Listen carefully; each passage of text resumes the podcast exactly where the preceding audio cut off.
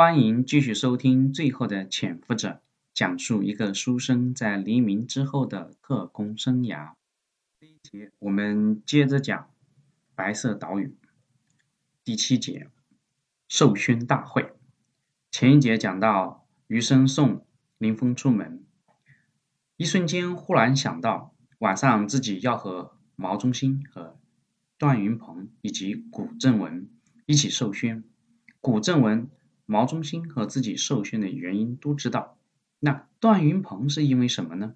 他一直神出鬼没，而且在码头的时候，余生发现段云鹏风尘仆仆，衣服、帽子、鞋子像是从北方回来的。现在北方全境解放，他在北方干什么？于是余生后悔自己没有在这个白世伟在的时候打听一下。现在他忽然叫住林峰，使他又想起一件事情。他扶住林峰的肩膀：“亲爱的，你能帮我一个忙吗？”林峰奇怪的看了看他，他一开始还以为林峰要给自己来一个浪漫的告别，自己还挺羞涩的转过来。现在看他又这么震惊，于是就歪着脑袋点点头，让他说：“你赶紧说吧，一会儿接你的车就来了。”余生顿了顿，说：“今天的授勋仪式比较正式，按理说亭亭照相馆那边会有人来拍照，然后录档。咱们的规矩是照片不可外泄，但我想让你帮我去亭亭照相馆翻拍一下我的照片，方便的话把毛中心和其他的人也拍一下。古组长那个不拍也罢了，毛中心、段云鹏的都一起拍回来，我们自己留个纪念。”余生知道林峰不会相信自己的鬼话，但他也放心大胆的直接给林峰提要求。林峰摇了摇头，然后又点了点头。你呀，我也不知道你想干什么，不过我知道你肯定有自己的原因。只要我能做到的，我都会去做。反正今天晚上也要去归还没有用完的底片，顺便给你拿回来就行。余生高兴地亲了亲林峰的额头，嘱咐道：“要小心，别被发现。”然后松开手，林峰悄然地离开了。林峰走后一刻钟，一辆美式吉普停到门前，下来的居然是毛中心。他是特意跟着车来接余生的。经过广州和金门岛这一路，毛中心已经和余生形影不离，跟生死交往过的兄弟一样。车到了，毛人凤亲自站在门口迎接余生他们。最近的毛人凤无疑是春风得意，保密局系统在各地的行动屡屡得手，让他在蒋介石面前非常有面子。这几天老头子坐镇重庆指挥，他依然陪同左右。又有前线战况很不乐观，老头子也很不满意。身边的蒋经国和其他的高官也不敢多说话。结果，这个时候传来古正文在台湾肃清地下党取得了重大突破的消息。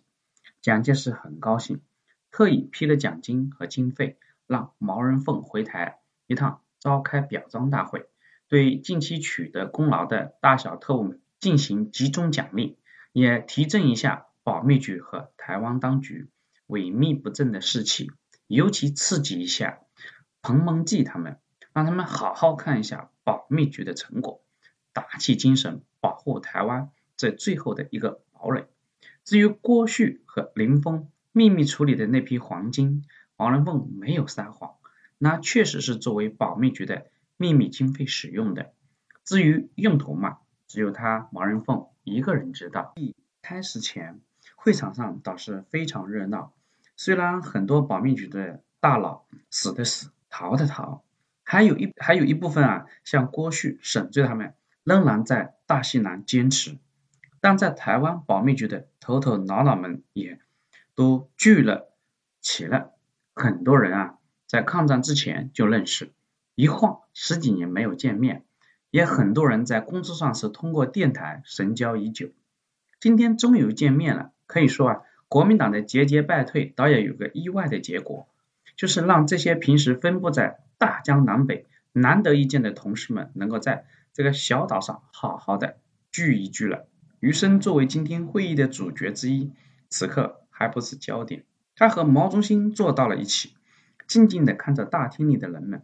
他看到了林峰，两人交换了一下眼神，也看到了白世维。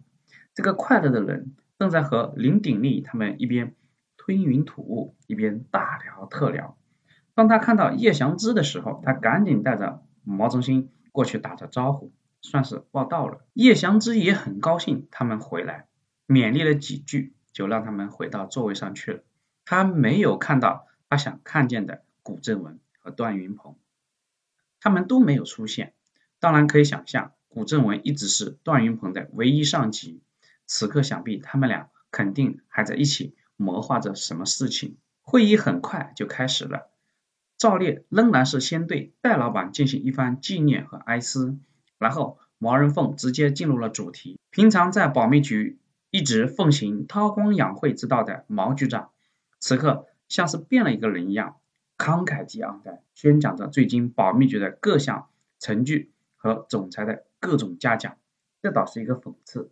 随着国民党政权的逐渐败落，无数蒋介石的嫡系。将领死的死，降的降，反而他毛人凤却接近了他的个人巅峰。毛人凤心里已经肯定是笃定，随着国民党统治面积的不断缩小，那些大兵团司令将领已经不吃香了。以后国府的安危更多的是寄托自己手下的保密局的手里了。毛人凤讲话结束，开始按照军衔高低进行授宣。余生注意到，这个时候，古正文和段云鹏已经悄然的坐在了角落里。正在在对段云鹏授宣之前，毛人凤特意提到段云鹏最近在沦陷区的表现，工作也取得了重大的进展，不日能立下盖世之功。毛局长的一番鼓动之词，倒是引起了余生的警觉。听毛人凤的口气。段云鹏确实是在北方潜伏，而且最大的可能是他熟悉的北平一带。那什么是盖世之功呢？只可能是暗杀高级领导人，或者是破坏高级单位。想到这里，余生不明有些担心。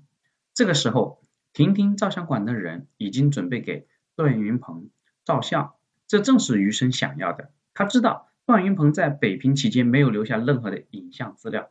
这个人除了他的人之外，认识他的人之外，在别的地方只存在一个名字和一个绰号“赛狸猫”。只要能趁机留下他的底片，找机会把情报送出去。余生相信，以共产党安全部门的能力，绝对很容易就能找到他的踪迹。刚才婷婷照相馆的人已经给毛中心他们拍过照片了，现在轮到了段云鹏。段云鹏身着笔挺的教官。军装这个形象倒是第一次见，而且今天被授宣的只他有军装，余生和毛中心都是便装。仔细看了看，余生就笑了。这套军装应该是古正文的，他真是喜欢这个爱将。他走到台前，就在毛人凤微笑把宣装别到段云鹏胸前的时候，照相师也将镜头对准了他们两个。这个时候。一直没有说话的古正文突然做了一个意外的手势。好，我们这一节就讲到这里。古正文做了个意外的手势是干什么呢？请听下一回的讲解。